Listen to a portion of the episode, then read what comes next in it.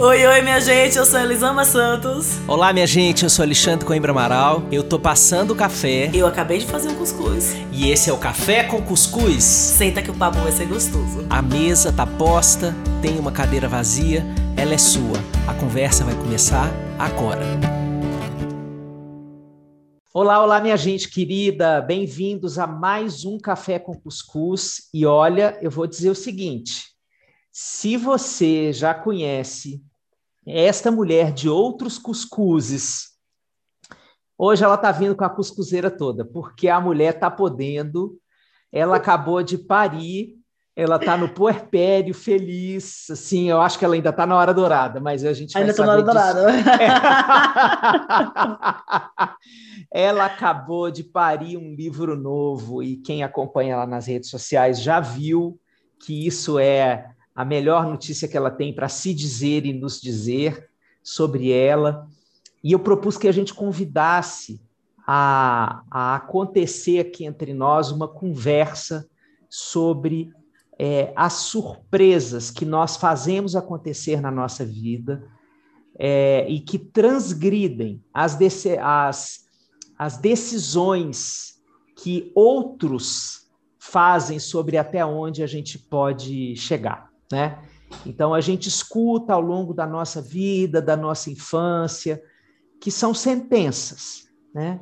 De até onde você pode chegar, porque você é homem ou mulher, porque você é branco ou preto, porque você é, mora em determinado lugar do Brasil ou outro, porque você é rico ou pobre, porque você estudou numa escola pública ou privada, né? Essas definições são caixas é, e a gente não aqui, não desde o início a gente não está falando de meritocracia, a gente não está falando de, um, de cegarmos-nos para todas as questões estruturais que fazem acontecer um país profundamente injusto, que dá oportunidades muito diferentes para as pessoas, mas a gente quer abordar, sim, uma dimensão de uma transcendência que pode acontecer em cada uma das nossas vidas em relação àquilo que disseram para a gente que é o limite, o teto até onde a gente pode chegar.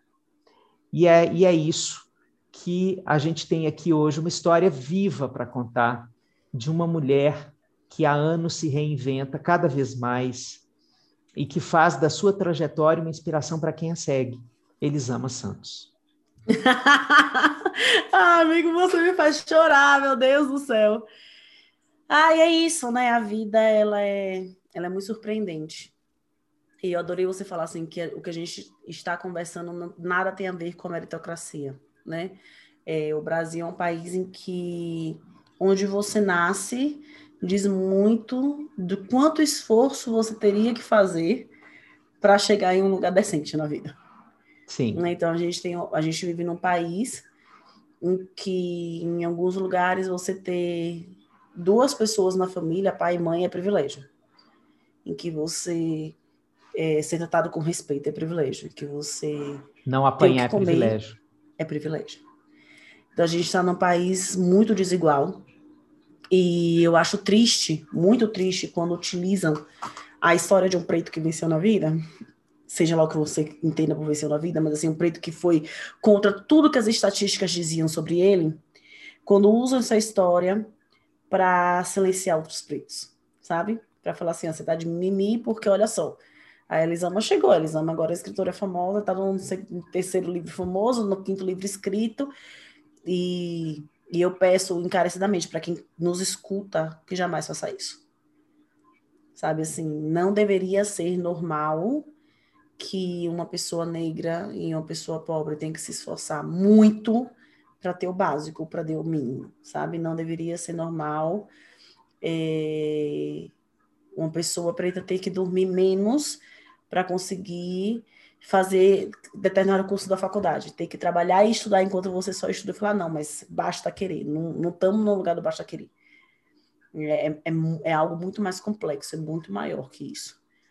Então, eu, eu gosto de pensar na minha história como esse ponto que foi fora da curva, e que não deveria ser um ponto fora da curva, né? Quando me fala, ah, pretos no topo. E eu falo, não quero preto no topo, eu não quero topo. Porque quando a gente pensa no, pensa no topo, a gente está pensando numa base também.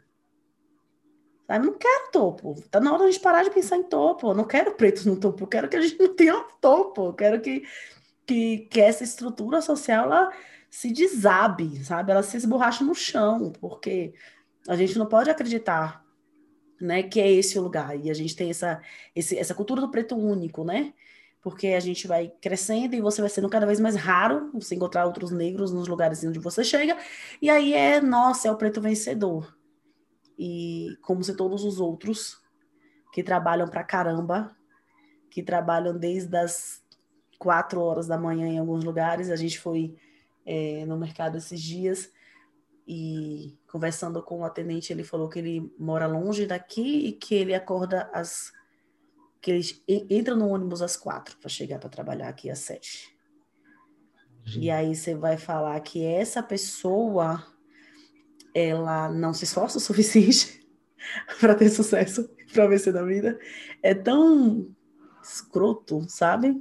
É tão raso o discurso meritocrático que eu passaria horas falando sobre ele, porque ele é, é revoltante. Mas hoje eu quero falar, né? Você me convidou para falar sobre o livro, para falar sobre essa trajetória. E eu acho que eu quero falar do, do, do livro novo, acho que ainda não posso dizer o nome dele, mas foi interessante como surgiu a ideia de escrevê-lo, porque foi absolutamente do nada. Eu estava conversando com uma amiga que queria escrever um livro, e a gente estava falando de vez, nossa, me deu vontade de escrever um livro também. ah, mas eu não sei, tenho dúvida se eu vou escrever ou não. E a gente começou a conversar sobre CNV. E hoje, eu escrevi, acabei, acabei o livro ontem, e hoje eu escrevi os agradecimentos para poder mandar tudo para a editora. E nos agradecimentos eu falo que quando eu pensei em escrever um livro sobre CNV, eu pensei, mas o que, que eu vou falar sobre CNV se todo mundo já fala sobre CNV? Tem tantos livros, tem tanto livro do próprio Marshall, sabe? Tem tanta coisa bacana sobre CNV assim. O que, que eu vou acrescentar nesse universo? Sendo que eu sempre me considerei, sempre tive um pouco de receio de falar, sou facilitador em CNV, porque eu sei que eu fujo de diversas formas ao estereótipo do que seria isso, sabe? E aí, depois de conversar com, com algumas amigas sobre isso, e eu fui pensando que o quanto o meu olhar de uma mulher negra, de uma mulher do interior da Bahia, de uma mulher que tem fama de brava, sabe? De uma mulher que, que aprendeu, como o povo dizia na roça, a engrossar o pescoço muito, no, muito nova para não caber cabresto, é, podia trazer para esse comunicar com amorosidade.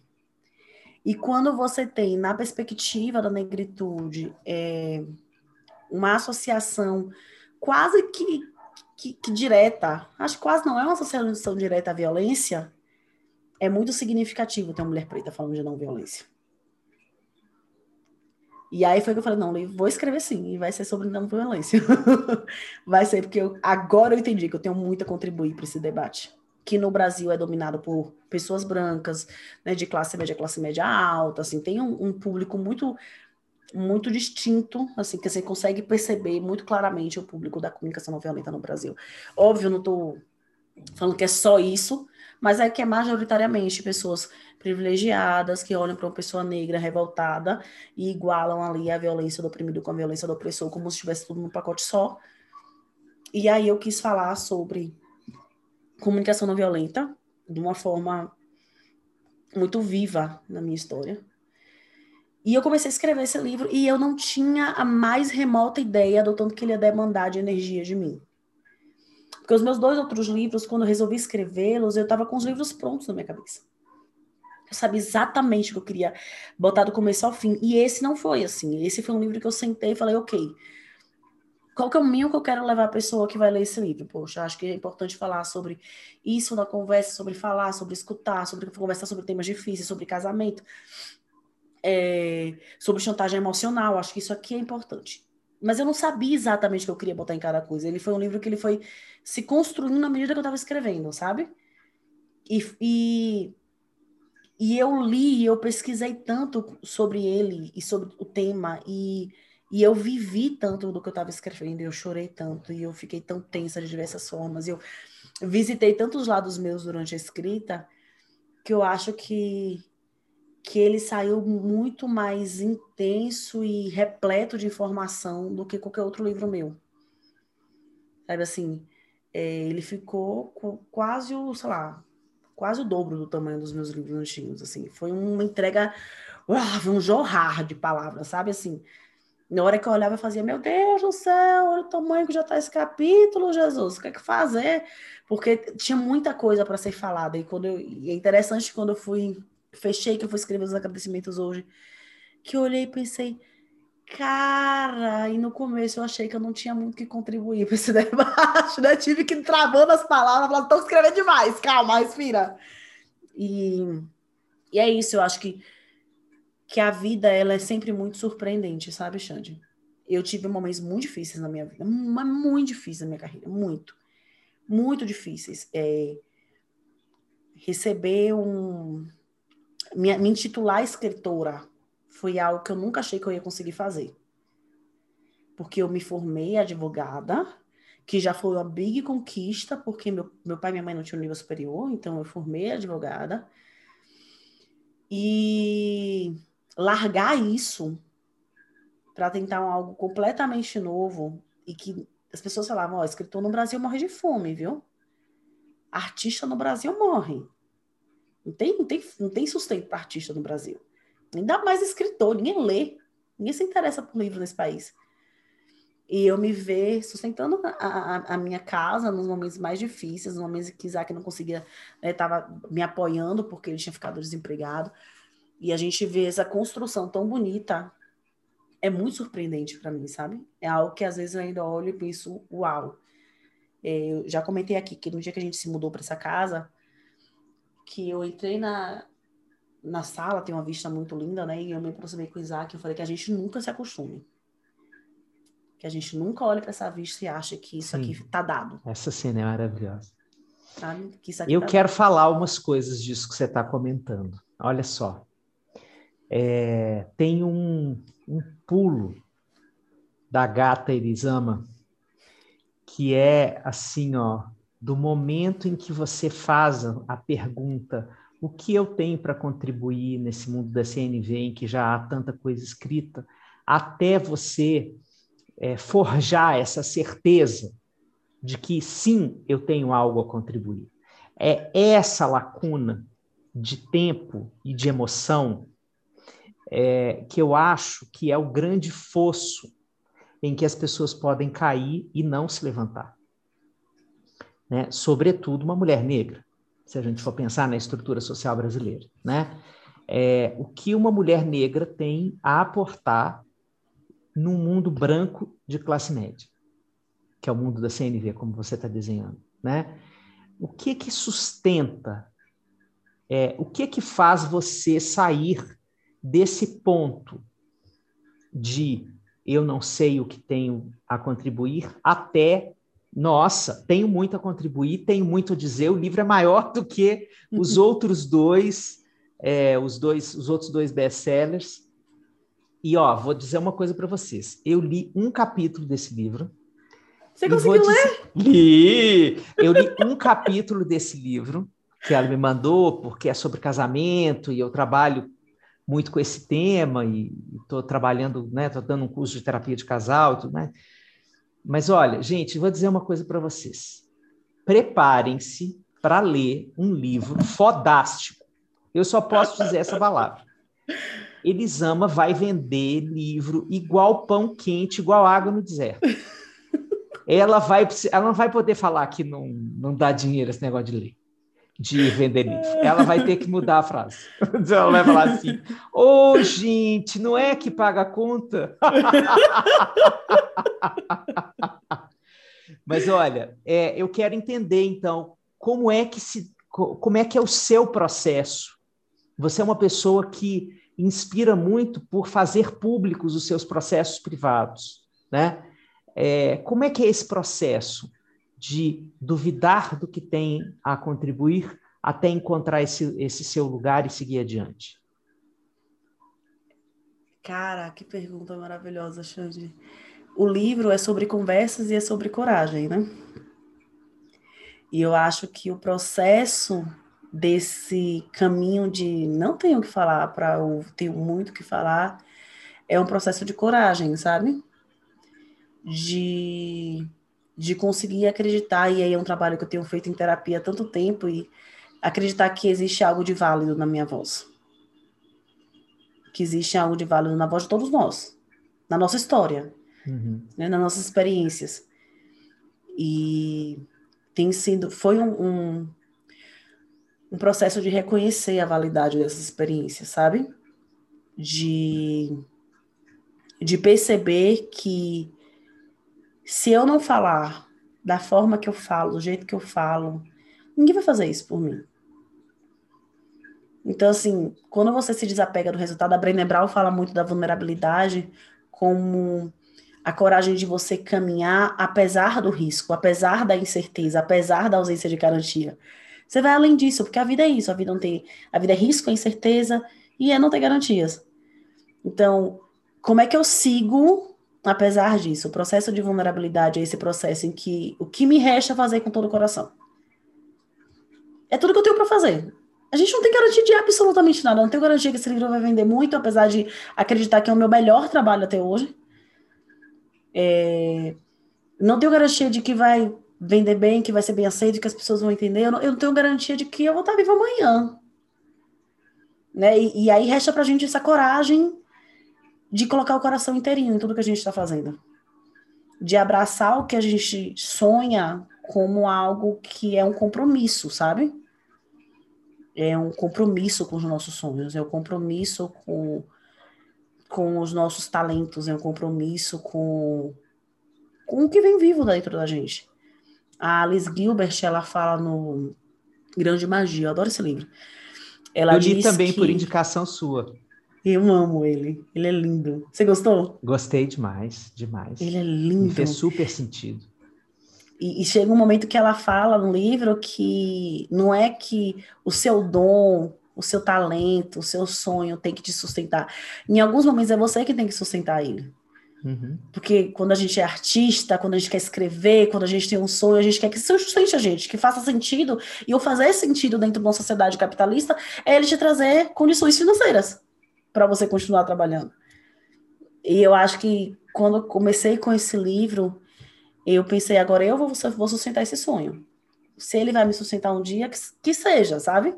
Mas pelos próximos meses eu vou sustentar esse sonho vulnerável, aceitando a minha vulnerabilidade e colocando a coragem acima de tudo, sabe? A coragem de, de que eu vou seguir, apesar das incertezas, apesar dos riscos, apesar do medo de cair no lugar de estar falando de algo que tanta gente fala, apesar de todas essas coisas. Porque se, se a gente não conseguir acreditar na nossa voz, quem é que vai fazer isso por nós, né? Uhum. É o que Bell Hooks fala lindamente em erguer a voz. Se, se eu não vou erguer minha voz, quem vai erguer a minha voz por mim? Eu vou erguer minha voz. E eu acho que o livro ele tem esse lugar na minha vida, de erguer a voz, sabe? Você sabe de uma coisa, assim? Bom, primeiramente eu acho que você tem eu já disse isso para você no público, no privado, escancarado, velado, entre linhas, mas eu acho você é, com uma força é, de uma orixá. Acho que parte da sua comunicabilidade, da sua expansão da voz, é, tem a ver com o momento sócio-histórico das mulheres negras estarem é, ocupando o lugar que elas sempre mereceram ocupar na sociedade brasileira, cada vez mais, se Deus quiser. Mas é, eu acho que você tem, Elisama, estou falando de Elisama Santos, você tem uma força é, que a minha alma sente como um negócio diferente. Bom, é, mas eu acho que tem um, um, processo que talvez a gente possa colocar aqui é, de uma forma útil né, para as pessoas e para que cada um possa, possa pensar nos seus processos. Né? É, na hora que você fala tanto da sua vulnerabilidade, da sua, das suas inseguranças no caminho, nas perguntas que vão surgindo, inclusive como perguntas que convidam a uma, a uma depreciação, a um bloqueio, né? As perguntas que a gente vai fazendo, que, as, que a gente a uhum. princípio pensa que são perguntas é, perfeccionistas ou perguntas que vão me ajudar a construir um bom caminho, às vezes são perguntas que estão só ofertando uma casca de banana para a gente escorregar. É, e eu acho que você tem uma sabedoria é, que é uma sabedoria que todo mundo merece desenvolver, porque não necessariamente a gente nasce com ela, que é a de escolher com quem andar. É, porque na hora que você cita Bell Hooks, por exemplo, é, você está andando com ela, né, através da literatura dela, através das frases dela, você tem uma ascendência é, feminina, negra, política, escritora, literária, de posicionamento na vida, que está te dando a mão. É, você escolhe a Brené Brown, você escolhe o café com cuscuz, aí a gente vem, conversa sobre as suas dores, né? Que a gente falou aqui de muitas dores que você viveu durante o processo da escritura do livro, não necessariamente é, que estavam diretamente ligadas a essas perguntas que você se faz, mas que interferem no seu estado emocional. E você vem, deságua um pouco dessas dores, a gente conversa, sai um pouco melhor, escreve mais um pouquinho. Mas eu acho que você tem essa, essa consciência de que você precisa estar em boa companhia para realizar as coisas, sabe? E acho que as coisas, as coisas acontecem de forma grandiosa na sua vida porque você não se apequena na hora de escolher as suas companhias. Né? Você escolhe muitas companhias e muito boas companhias. Companhias que dizem coisas que fazem sentido para você, companhias que te fortalecem, que te entregam é, conteúdo e forma né, para as coisas, uhum. para a sua insegurança se sentir é, é, contida. Né? essas companhias acabam dando é, pacificação para a sua insegurança e dando força para o seu sonho, dando força para o seu trajeto, né? É, eu gosto muito de ver como você sempre se cerca de boas companhias. Isso, isso é, é uma coisa é, que me inspira muito. Eu nunca tinha pensado nisso. Juro que eu nunca tinha pensado. É, a escolha do que eu leio, é, Cara, eu, eu não. Eu não sei explicar como essas coisas acontecem. não tenho lição para dar para as pessoas a respeito é que era disso. o Chicó que dizia, não sei, só sei que foi não assim. Não sei, só sei que foi assim. Cara, eu acredito muitíssimo na minha intuição. Sabe? Eu acredito muito nessa voz que, que fala coisas dentro da gente. Fala assim, nossa, eu não sei, eu quero tenho que escolher um livro e eu vou pegar esse livro aqui e pesco um nome, que alguém fala um nome perto de mim e fala, nossa, fica com esse nome na cabeça, deixa eu ver o que é esse nome aqui. E aí eu vou comprar o, o, livro dessa pessoa que eu nunca vi na vida. Assim, acho que nesse, na escrita do, do Eu já ia falar o nome do livro. Na escrita do livro novo. na escrita do livro novo, rolou muito isso, assim, de eu pensar, nossa, preciso de um livro para ler. E aí eu chegar lá e abrir o Amazon e começar a pesquisar sobre. Ah, vou pesquisar aqui sobre relacionamentos.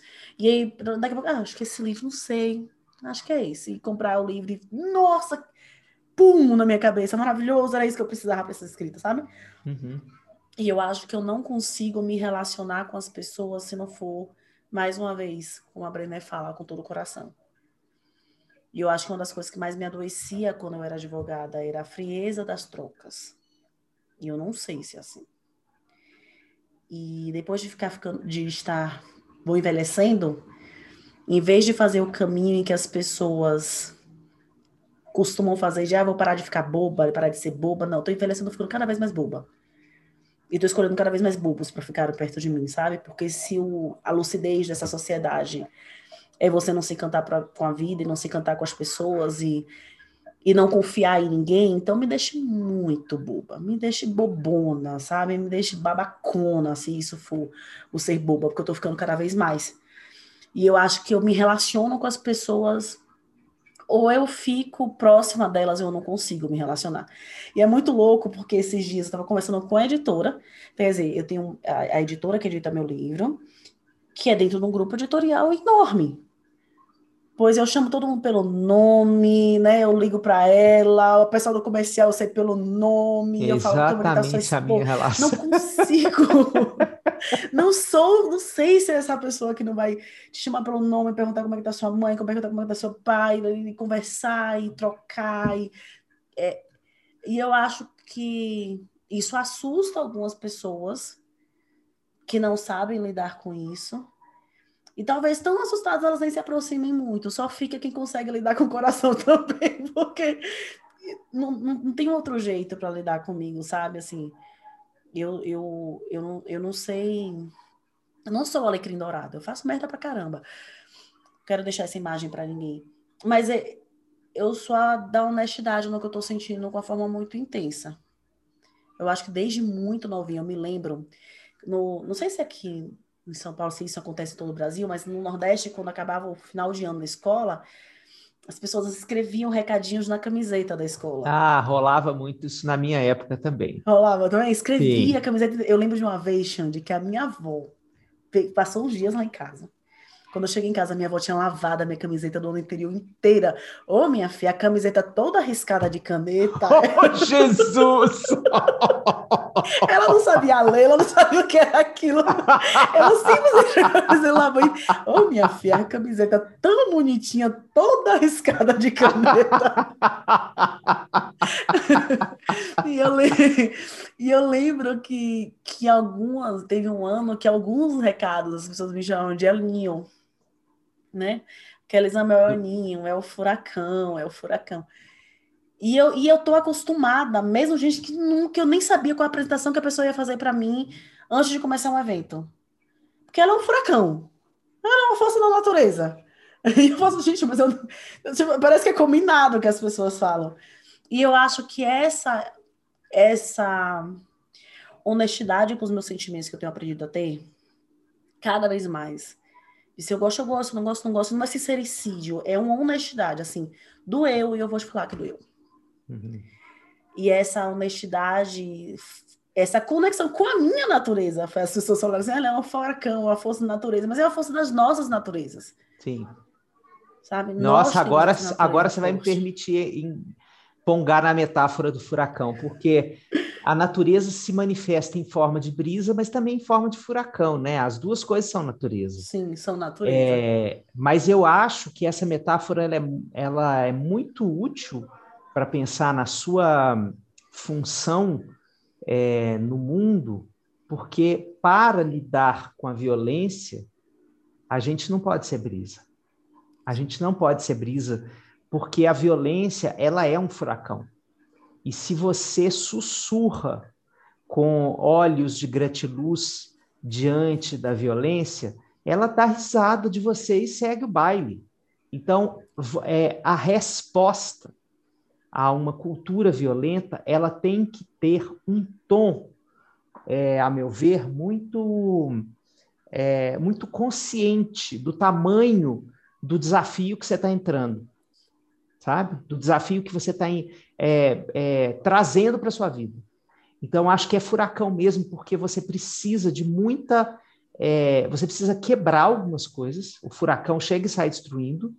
E acho que quando você escreve os seus livros, quando você se posiciona nos seus textos, nos seus vídeos, você está destruindo mesmo essas certezas que antes eram inabaláveis e que precisam ser destruídas como base de uma educação não violenta, de uma vida mais harmônica, de uma vida mais é, pautada nos direitos de, das crianças é, e na construção de um mundo menos, menos ordinário, no pior sentido dessa palavra, né? É, então, eu acho que tem um furacão, sim, tem um furacão na sua presença, mas eu não acho que é essa imagem. Eu, eu, eu, na hora que eu escuto o El Ninho, me dá a impressão de que é uma depreciação da sua força, sabe? É, é uhum. transformar a sua força em algo que precisa ser contido, como o, o patriarcado costuma dizer das mulheres fortes, Sim. né?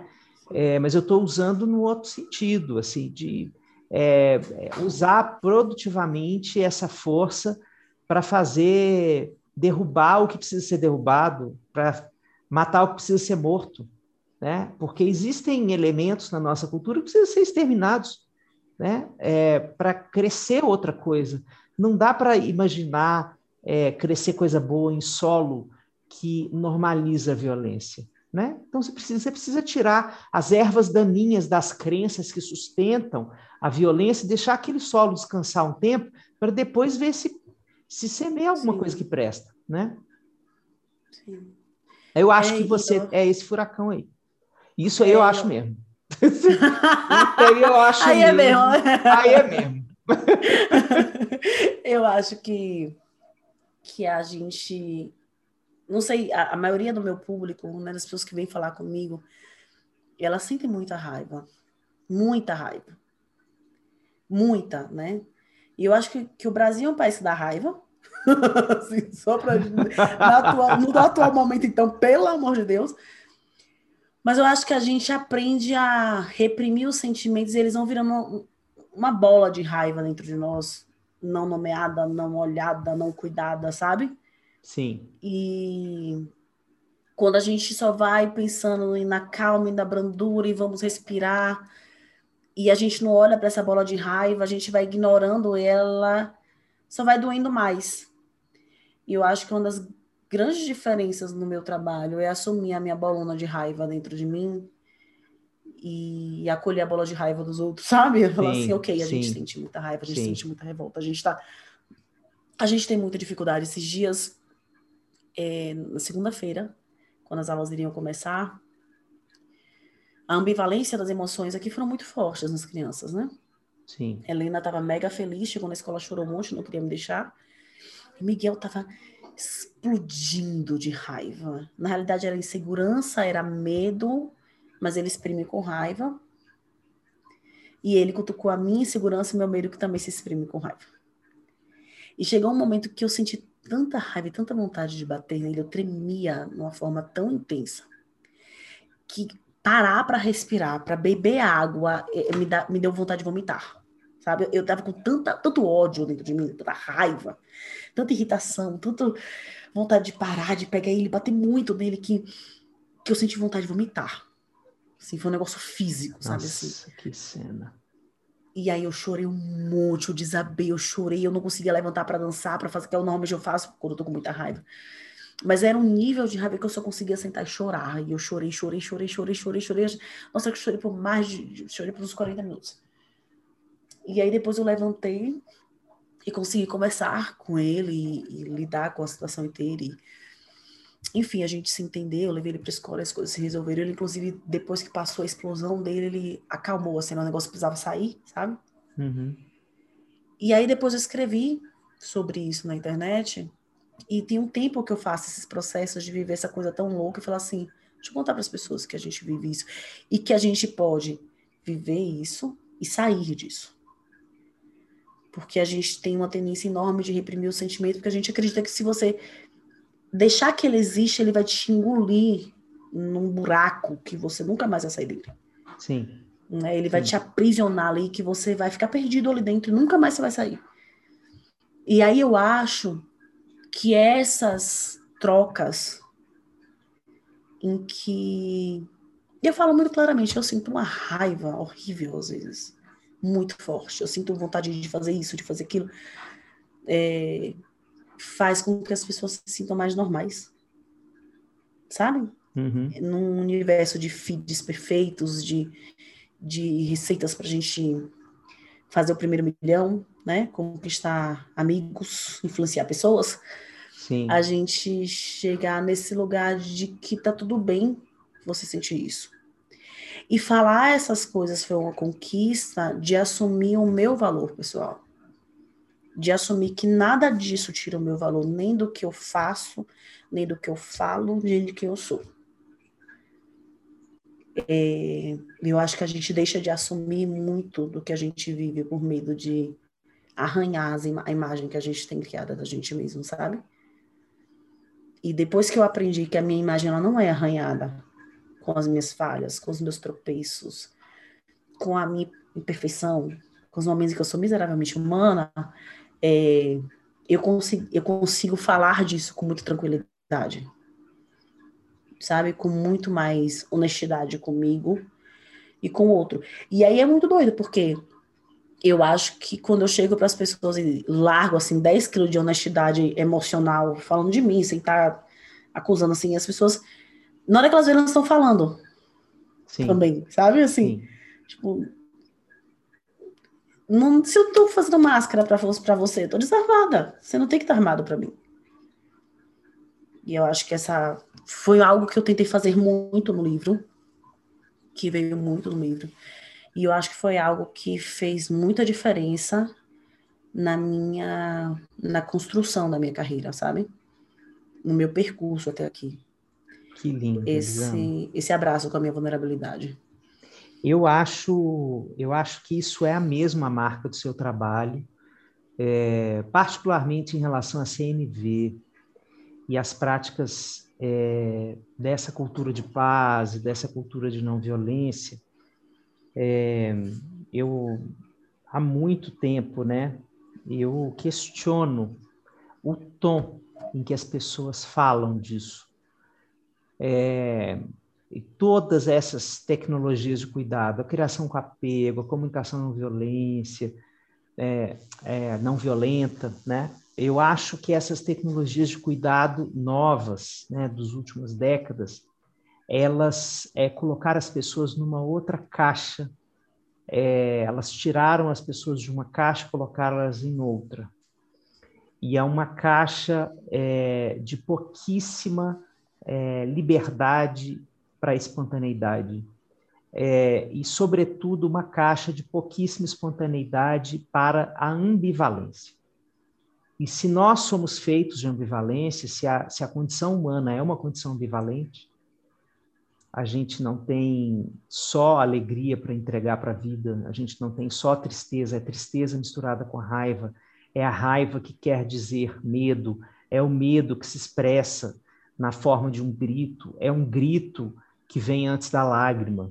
Né? É, se nós somos essa massa de ambivalências sucessiva, sucessivas acontecendo enquanto a gente vai vivendo, é, esse tipo de suposta postura né, é, elevada é, espiritualmente, né, é, eu, tenho, eu tenho uma preguiça infectada de gente que se coloca dessa forma. Mas assim, sabe aquele meme que o olho vai ficando branco? A minha alma fica aquele meme. Eu vou, eu vou é, dentro de mim vai dando uma preguiça infectada misturada com vergonha alheia. E quando a vergonha alheia se manifesta em mim, eu tenho vontade de sair correndo. É uma vergonha alheia cinética, que agora na quarentena nem dá para fazer, nem dá para sair correndo. Mas assim, a vontade, na hora que eu vejo esse povo, né, é, supostamente búdico, todo mundo assim, umas, é, é, de um, é, falando de um lugar muito transcendente, de um lugar muito idealizado, né? É, Para mim isso é, é uma tragédia. Isso é uma tragédia se colocar nesse lugar de influência, porque você convida a existir no outro a culpa e o sentimento de menor valia. Né? é, eu valho menos, é, então realmente eu sou um ponto de sombra, né? Iluminado é aquele outro que consegue dar conta da vida desse jeito, que consegue construir uma saída é, tão pacificadora e tão não violenta, tão idealista na construção do mundo, né? É, eu, na verdade, ainda sou uma pessoa primitiva, desorganizada. Aí começa. Aí começam essas vozes, né? é, a massacrar as pessoas. Então, é, a sua existência, além de eu celebrar, porque só a sua existência já, já vale uma celebração, mas a forma como você coloca é, a sua verdade emocional a serviço do desencaretamento da comunicação não violenta, eu acho que é o ganho por si só, entendeu? Então, se a gente puder entender a CNV fora desses parâmetros é, caretas, caretérrimos, né? É, monocromáticos, com cores brancas, Haribo, Gratiluz, é, se a gente puder sair desse espectro de cor, é, que na verdade é um tédio, né? é um tédio construído, porque nenhum de nós tem essa, essa, uhum. Essa planície emocional para oferecer para o mundo nós somos feitos de silêncio e som, como diz o Lulu lá, né? E quando é som pode ser grito, quando é silêncio pode ser lágrima, né? Pode ser rancor, pode ser um monte de coisa junto que precisa ser processada enquanto a vida está rolando. Então, a, a, a minha celebração da sua postura na vida, trabalhando com isso, é que além de você interseccionalizar com a raça, que também é, é vanguardista neste campo, é, é, que você traz essa possibilidade de humanizar as pessoas que não saem desse ponto de partida de quem supostamente já está desconstruído, trabalhado com as suas emoções, sabe? Eu acho isso utilíssimo e acho que é exatamente por isso que você faz o sucesso que você faz, entende? É porque você é, você oferta essa verdade acessível para as pessoas e as pessoas falam assim, porra, velho, eu sou que igual que nem. então, bora lá, vamos Elisamar na vida, porque é isso aí que nós temos a. É isso que temos para hoje. Então, se a gente pode ser assim hoje, e essa mulher está aí escrevendo o livro, bora ler esse livro aí. Então, que bom, minha amiga, que bom que a gente tem você, né, é, potente, é, consciente de quem você é, consciente do seu tamanho, da sua envergadura, é, e colocando seus dons no mundo e fazendo o mundo melhor, porque eles estão escritos e muito bem escritos. E que venha o mês de junho, não é isso? Junho, sim. Que venha o mês de junho. Vai ter café com cuscuz, com quentão, com fogueira e com livro novo. com livro novo. Adorei. Já que o São João vai ser em casa, provavelmente, né? Pelo amor de Deus. Eu não caio de novo nessa pataquada de São João virtual. Não me convide, não, não. porque foi uma vez só. Isso aí, não, aquele negócio de São João virtual me deprimiu. Não, então, a gente não nem, nem consigo participar de nenhum. É uma afronta então, Nordeste. Então, é, pois é. Então agora eu vou me refugiar no seu livro novo e fazer dele o meu São João, entendeu? Posso até botar a roupinha de jeca para ler seu livro novo. ah, amiga, obrigada por essa conversa. É, é bom falar, olhar para a minha história, olhar para para nossa vida, né? Para a vida de tantos, porque a gente fala da nossa vida, mas todo mundo tem algo para se identificar com a vida da gente. Porque a nossa humanidade nos une, né? Oh. Então foi muito bom esse papo. Obrigada, minha gente, por estar aqui. Muito obrigado, gente. Ah, o Café com Cuscuz é isso aqui, ó. É esse encontro de comadre com padre, é esse comadrio, essa palavra é de Melania Amorim, é esse comadrio, assim, é essa conversa boa que eu tenho a oportunidade de ter com a Elisama todas as semanas e que a gente publiciza essa conversa porque a gente quer que vocês sentem nessa cadeira vazia que está aí para participar dela com a gente. Então escrevam, podem dar pitaco, podem sugerir pauta, podem contar como vocês se sentem, compartilhem, divulguem e esperemos juntos junho, quando o livro novo de Elisama Santos chegar aí em todas as livrarias do Brasil, nas nossas casas, e a gente poder fazer aquela aquele story, né? Porque gritamos, porque tem livro novo de Elisama, eu vou sair gritando, vai ser um story histérico. um beijo, querida. Obrigado. Beijo, minha gente. Beijo, amigo. tchau. tchau. tchau.